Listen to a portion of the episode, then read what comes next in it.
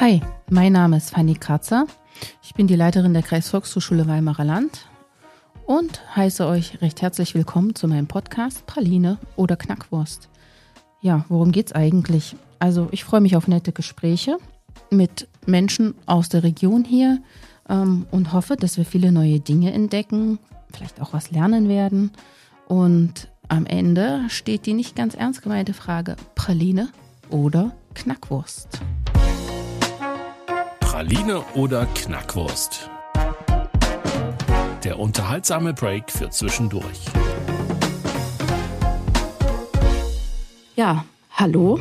Auf meinen allerersten Podcast Gast freue ich mich sehr. Neben mir sitzt Silvia Kränke, die Verbandsdirektorin des Thüringer Volkshochschulverbandes. Hallo Silvia. Hallo Fanny. Ja, Silvia, wir kennen uns schon eine Weile und sagen du zueinander. Ja, und heute wollen wir über dich und deine Arbeit sprechen. Vielleicht auch über das etwas angestaubte Image der Volkshochschulen und woher das eigentlich kommt. Ähm, Silvia, erzähl mir doch erst einmal, wie lange arbeitest du schon für die Volkshochschulen? Ich arbeite schon sehr lange für die Volkshochschulen. Ich bin in den Landesverband 1996 gekommen, ist eigentlich fast mein halbes Leben und äh, äh, habe diese Arbeit seit dieser Zeit so lieb gewonnen, dass ich mich einfach wohlfühle und das ist schön, im Bereich der Volkshochschulen, im Bereich der Erwachsenenbildung zu arbeiten. Warst du selber schon mal Kursleiterin?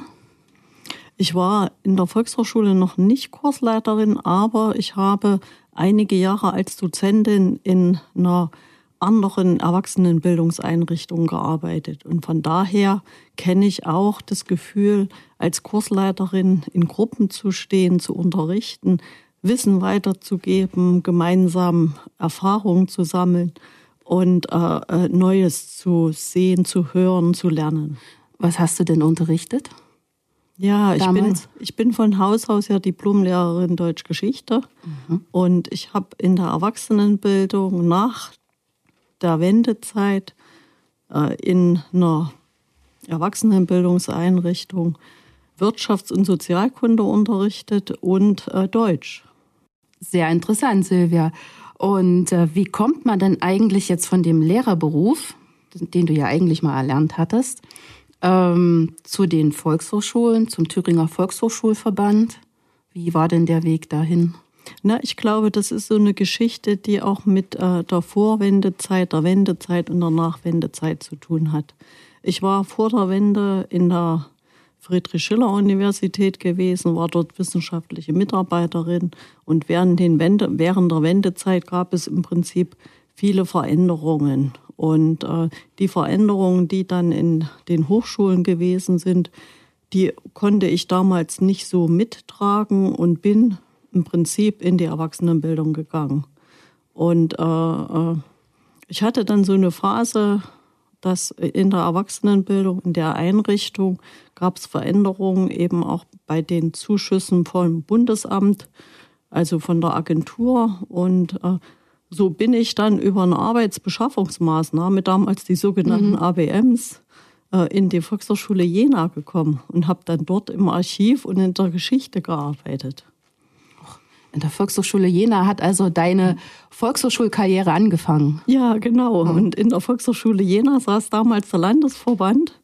Und äh, äh, wir saßen immer gemeinsam zum Frühstück zusammen, die Kolleginnen und Kollegen aus der Volkshochschule Jena und der Vertreter, der Verbandsdirektor vom Landesverband. Und so hat sich dann der Kreis geschlossen. Die haben dich dann abgeworben von der Volkshochschule in den Landesverband? Ja, also ich habe dann angefangen im Landesverband im Sekretariat, habe dann als pädagogische Mitarbeiterin weitergearbeitet und habe mich dann beworben, als der ehemalige Verbandsdirektor in Ruhestand gegangen ist, als Verbandsdirektorin und habe gedacht, ich probiere es mal. Und was hat die Volkshochschule Jena dazu gesagt? Die waren doch bestimmt ganz traurig und haben Krokodilstraining geweint. Naja, es war ja damals eine Arbeitsbeschaffungsmaßnahme.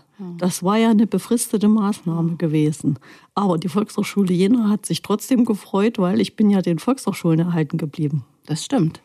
Und jetzt werden sich vielleicht unsere Zuhörerinnen und Zuhörer fragen, Thüringer Volkshochschulverband, Volkshochschule. Da können sich die wenigsten was drunter vorstellen. Erklär uns doch mal bitte, was ist der Thüringer Volkshochschulverband und was macht ihr so? Ja, als Volkshochschulverband sind wir natürlich für den Bürger, für die Bürgerin nicht so bekannt, weil wir sind eigentlich ein Dienstleister für die Volkshochschulen. Äh, wir sind eine Interessenvertretung für die Volkshochschulen und wir sind ein Fachverband für die Volkshochschulen. Und wir führen zum Beispiel Fortbildungen durch für die hauptberuflich Mitarbeitenden an den Volkshochschulen oder für die zahlreichen Dozentinnen und Dozenten in Thüringen. Was sind da so eure Schwerpunkte? Naja, wir lehnen uns natürlich an die Arbeit, an die Arbeit der Volkshochschulen an. Das heißt, äh, äh, die Programmbereiche, die in den Volkshochschulen äh, angeboten werden, Sprache, Gesundheit, politische Bildung, all die Dinge bieten wir als Fortbildungsveranstaltungen an, aber wir machen natürlich noch viel mehr. Äh, wir sind auch sogenannter Projektmanager für die Volkshochschulen. Das heißt, wir akquirieren Projekte und führen die gemeinsam mit den Einrichtungen durch. Hast du ein Lieblingsprojekt und wenn ja, welches? Na, mein Lieblingsprojekt, naja, eigentlich sind alle meine Lieblingsprojekte. Ja, das ist schon mal die politisch korrekte Antwort. Aber was natürlich ein sehr schönes Projekt ist, ist das Projekt Bewegung und Begegnung äh, im Quartier, weil es geht darum, Menschen durch Begegnung zu Bewegung zu bringen. Äh, und da ist es, ich sage mal, für alle Altersgruppen geeignet, wobei in dem Projekt natürlich speziell auch für Menschen in einer späteren Lebensphase das gedacht ist. Aber es ist ein sehr schönes Projekt. Wie stelle ich mir das praktisch vor? Das klingt alles so theoretisch. naja, wir arbeiten mit verschiedenen Partnern zusammen, da wo, äh, ähm, ich sag mal, Menschen hingehen, zum Beispiel in Senioreneinrichtungen äh, äh, oder in Seniorenheimen oder mit, ich sag mal, Partnern wie ja, der Landessportbund, äh, die Agentur, also in äh, Thüringen und äh, wir gehen dort auf die Menschen zu und bieten an, so kleine Bewegungsschnuppereinheiten. Ne? Wie trage ich zum Beispiel eine Einkaufstasche richtig? Wie bücke ich mich? Wie kann ich Bewegung in meinen Alltag bringen, indem ich zum Beispiel regelmäßig eine Treppe benutze? Mhm. Also dieses Projekt zielt im Prinzip darauf ab, die älteren Mitbürgerinnen und Mitbürger einfach noch fit und fit zu halten und im Prinzip, dass sie so lange wie möglich Teil auch unserer Gesellschaft sein können, also aktive Mitgestalter. Ja, selbstverständlich. Also das betrifft natürlich alle Bevölkerungsgruppen, aber hier in dem Projekt haben wir eben speziell uns wirklich mit älteren Menschen mhm. beschäftigt. Was fasziniert dich denn an der Erwachsenenbildung?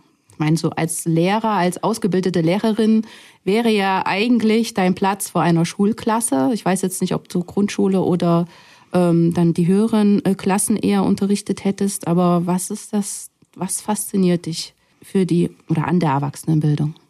Naja, in meiner Arbeit äh, fasziniert mich eigentlich die permanente Begegnung mit Menschen und äh, dass das alles nicht so planbar ist, was passiert. Ja. Natürlich überlegen wir, was wollen wir in einem Jahr äh, entwickeln, äh, was sind so Schwerpunktthemen und äh, wenn wir Themen uns gesetzt haben, zum Beispiel Unterstützung im Bereich Integration oder äh, ich sag mal, äh, die Europäische Union äh, bekannt zu machen, äh, dann lernen wir neue Personen kennen, lernen andere Menschen kennen und kommen dadurch ins Gespräch und erweitern den Horizont und schauen über unseren eigenen Horizont hinaus. Also das Faszinierende sind wirklich die wunderbaren, wundervollen Begegnungen mit, mit den unterschiedlichsten Menschen. Du hast ja vorhin erzählt, also ein bisschen beschrieben, was der Thüringer Volkshochschulverband macht, ne? dass er so die Volkshochschulen unterstützt und auch Lobbyarbeit macht ihr viel.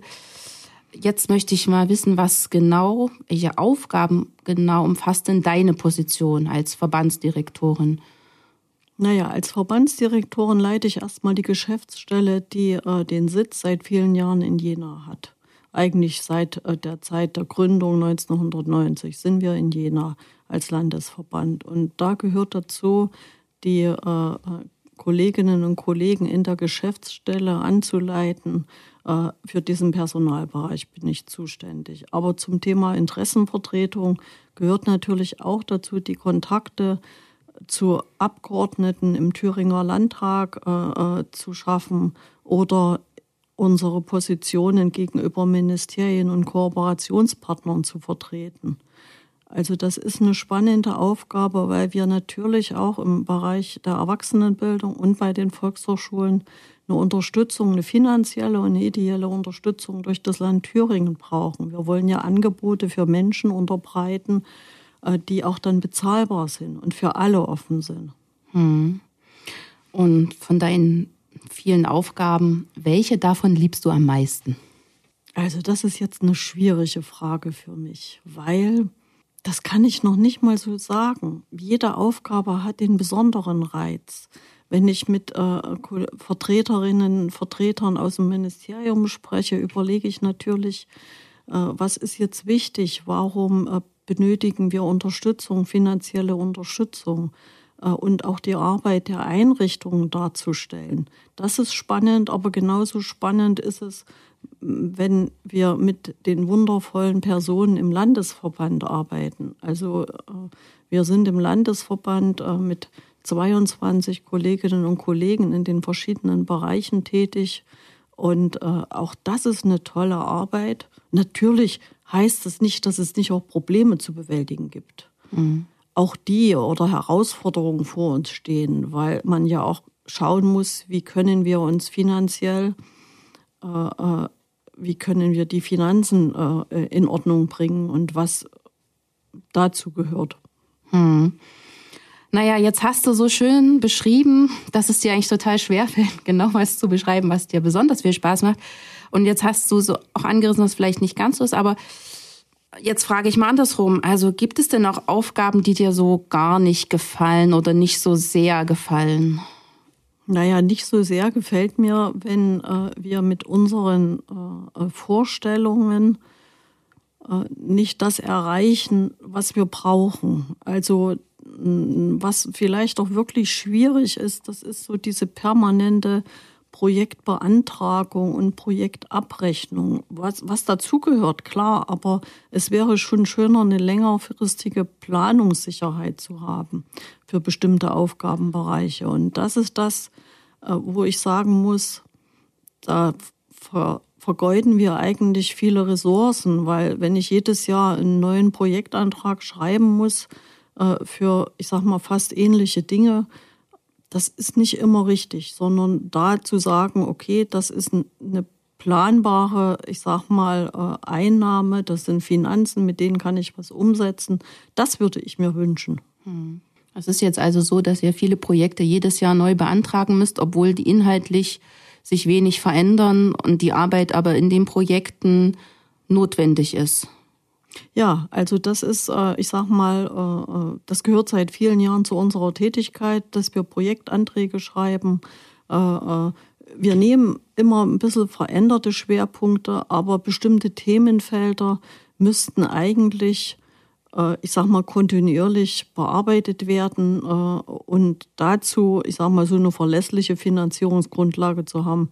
Hm. Also das wäre wirklich der richtige Weg für die Zukunft. Okay. Silvia, rückblickend, was würdest du sagen? Was war dein schönster Moment? In meiner Arbeit. Mhm.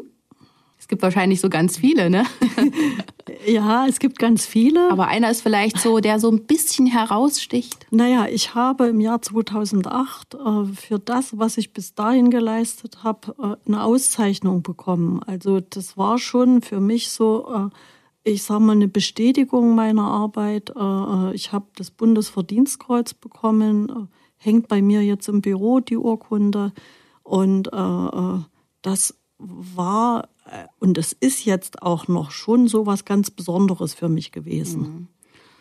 Und so ganz ohne Grund wird es die Auszeichnung nicht gegeben haben. Das zeigt also einmal mehr, ähm, wie gut du in deiner Arbeit bist und ähm, wie sehr du dich engagierst, auch für die Volkshochschulen und für den Landesverband. Also Hut ab, liebe Silvia, das ist wirklich was ganz Besonderes.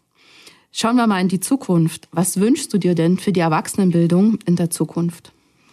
Für die Erwachsenenbildung in der Zukunft, also auch für Volkshochschulen, wünsche ich mir, dass sie anerkannt sind von den Kommunen, dass hier erkannt wird, welche Leistungen Volkshochschulen wirklich für die Region erbringen. Äh, das ist oftmals schon so, aber noch nicht überall. Also das wäre so äh, ein Wunsch. Ein zweiter Wunsch ist natürlich sowohl für den Landesverband wie auch für die Volkshochschulen eine verlässliche Finanzierung durch Bund, Land und Kommune. Und ich wünsche mir, dass man auch, ich sag mal, Möglichkeiten findet, um was auszuprobieren. Auch mal zu scheitern, aber dann zu sagen, okay, dann machen wir es anders. Also, ich sag mal, Möglichkeiten zu schaffen, um Innovationen zu probieren. Ähm, von wem wünschst du dir das? Naja, also die eine Seite richtet sich natürlich an das Land Thüringen, äh, zu sagen, okay, äh, diese Unterstützung, diese finanzielle Unterstützung, äh, auch die Themenfelder, um die es geht. Äh, die andere Seite richtet sich an die Kommunen in Thüringen. Und äh, natürlich ist das auch eine Aufgabe, die vor den Volkshochschulen steht. Also die Leiterinnen und Leiter der Volkshochschulen, die Beschäftigten in den Einrichtungen müssen überlegen, wie können wir Angebote für die Menschen in den Regionen entwickeln. Was ist der Bedarf? Äh, was können wir ähm, im Prinzip tun, um Themenfelder zu transportieren und natürlich unsere Demokratie zu stärken? Hm. Ich hatte es ja eingangs schon gesagt, ähm, die Volkshochschulen haben ja irgendwie so ein angestaubtes Image. Irgendwie, das haftet denen immer an. Was sagst du dazu? Also findest du, das ist tatsächlich so? Die Volkshochschulen bedienen das auch teilweise? Oder wird es nicht gesehen, dass die Volkshochschulen auch innovativ sein können? Wie kam es überhaupt dazu, dass sich das so etabliert hat, dass man dieses Angestaubte mit Volkshochschule verbindet? Naja, das Angestaubte mit den Volkshochschulen, erstens mal ist das nicht so. Also das kann ich äh, äh zu 100 Prozent äh, äh, widerlegen, dass wir nicht angestaubt sind, sondern wir greifen aktuelle Themen auf. Das sind Themen, die in der, technischen in der technischen Entwicklung sind. Wir greifen die Gesundheitsthemen auf, die die Menschen bewegen. Das resultiert vielleicht daraus, dass manchmal so Momente rausgenommen werden und dann äh, äh, also Angebote, einzelne Angebote rausgezogen werden und dann wird gesagt, naja, das braucht doch kein Mensch. Aber das stimmt nicht. Die Angebote, die wir machen, das sind alles hochwertige, gute Angebote. Und äh, wenn sich jemand beschäftigt, egal ob das jetzt, ich sag mal, mit einem Kurs im Bereich Kreatives ist, ob es ein IT-Kurs ist oder ob es äh, ein Vortrag in der politischen Bildung ist. Ich beschäftige mich als Person mit Themen, die für mich mein Leben bereichern können. Und wenn wir jetzt uns aber beispielsweise die Jugend anschauen, also ich habe mal meine Söhne gefragt und die jetzt mir beide gesagt haben, also in unserer Klasse, da wissen vielleicht mal 50 Prozent, was eine Volkshochschule ist, die würden gar nicht herkommen. Ähm, jetzt sagst du beispielsweise Vortrag politische Bildung, wo, wo wir sagen, die Inhalte sind wichtig zu transportieren, Leute müssen sich damit beschäftigen, sieht vielleicht auch die Jugend so, aber ist denn so ein Vortragsformat noch angemessen heutzutage? Naja, äh, die Fragen, dass sich Formate verändern, das ist, ich sag mal, seit vielen Jahren so. Äh, ein Vortragsformat kommt sicher drauf an, ah, wie kündige ich das an, äh, welche, ich sag mal, Rahmenbedingungen sind darum. Und wir sehen aber gerade, bestimmte Vortragsformate, so regelmäßige Angebote, wo ich hingehen kann, äh, wenn ich die, die Zeit dazu finde oder wenn es auch übertragen wird online, werden schon angenommen. Aber das Thema ist, äh, wenn wir sagen, wir wollen junge Menschen erreichen, ja, da müssen wir natürlich auch nochmal schauen, wie kann man so solche Themen äh, geschickt verpacken, ja? Wo kann man hingehen mit den Angeboten? Ist das, ich sag mal, dann äh, äh, in den Jugendclub mit oder kann man auch mal mit Fahrschulen gemeinsam überlegen, was wir anbieten? Also da sind wir natürlich gefordert, bei den Formaten äh, die Bedarfe, die es gibt in der Gesellschaft, äh, äh, zu entwickeln. Mhm. wenn du noch so Wünsche und Träume äußern dürftest für deine Arbeit im Verband, welche würdest du dir unbedingt noch verwirklichen wollen? Naja, das, was, äh, was, was ich mir wünschen würde, wäre ein schönes Projekt im Bereich kulturelle Bildung zum Beispiel. Mhm. Wir haben viele Projekte, die sich mit dem Thema Integration und Zuwanderung beschäftigen, sehr schöne Projekte, äh, wo es auch darum geht, ich sag mal, die Potenziale von zugewanderten Menschen zu nutzen, aber auch von der Aufnahmegesellschaft. Äh, wir haben Projekte im Bereich Gesundheitsbildung, wir haben Grundbildungsprojekte, aber so, mm, so Thema kulturell-künstlerische Projekte, wie wir das miteinander verbinden können und vielleicht auch, ich sag mal, politische Bildung damit reinzubekommen. Ne? Äh, das, das wäre so, das wäre noch so eine Herausforderung, vor der wir stehen. Mhm. Na gut, dann bin ich mal gespannt, was es dafür Impulse in den nächsten Jahren noch geben wird. Silvia, ich kenne ja deinen Arbeitsalltag und weiß, dass der allumfassend ist und dass für dich eigentlich es schwierig ist, ein Ende der Arbeit zu setzen. Frag dich trotzdem, gibt es in diesem Beruf auch Freizeit? Ja, es gibt auch Freizeit in diesem Beruf. Also das heißt nicht, dass ich jetzt Tag und Nacht äh, arbeite. Naja, man könnte Beruf. es denken. Nein, nein, es gibt auch Freizeit. Ich gehe sehr gern Fahrrad fahren. Äh, äh, ich schaue gerne mir äh, andere Städte an. Ich gehe gerne ins, äh, ins Theater äh, oder zu anderen Konzerten. Also äh, es gibt auch Freizeit. E-Bike oder noch so richtig mit Strampeln? Kein E-Bike. Im Moment ist es alles noch richtig mit Strampeln und das sind schon dann im Urlaub doch auch ein paar Kilometerchen, die wir dann machen. Also auch sehr sportlich in der Freizeit unterwegs. Silvia, kommen wir zur Abschlussfrage. Der Podcast heißt ja Praline oder Knackwurst. Nicht ohne Grund. Wir als Thüringer sind bekannt als Genießer, vor allem als Fleischgenießer. Aber ich stelle dir die Frage, wir haben hier auf unserem Tisch eine schöne Auswahl von wunderbaren Pralinen stehen und auch natürlich eine Knackwurst. Was gilt für dich, Praline oder Knackwurst? Äh, als ich den Namen vom Podcast gehört habe, Praline oder Knackwurst, habe ich natürlich überlegt, wo greifst du jetzt zuerst zu? Ja? Zuerst, okay. Zuerst. Also ich, ich stehe beiden offen gegenüber. Äh, ich nehme sowohl gerne mal was Süßes als auch äh, eine Knackwurst. Aber ich sag mal, mein Favorit so mit 51 Prozent wäre dann doch die Knackwurst. Aha. Oh, das überrascht mich. Das hätte ich jetzt gar nicht gedacht von dir. Ich habe gedacht, also die Wahl fällt zu 90 Prozent auf die Praline. Nein, nein, also, also zu 51 Prozent auf die Knackwurst. okay. Na gut, wunderbar. Dann würde ich sagen, lang zu. 51 Prozent erst die Knackwurst und dann natürlich gerne noch die Praline hinterher. Liebe Silvia, ich danke dir recht herzlich für das Interview, dass du zur Verfügung stehst. Und dann sage ich jetzt guten Appetit. Dankeschön. Sie hörten Praline oder Knackwurst mit Fanny Kratzer von der Volkshochschule Weimarer Land.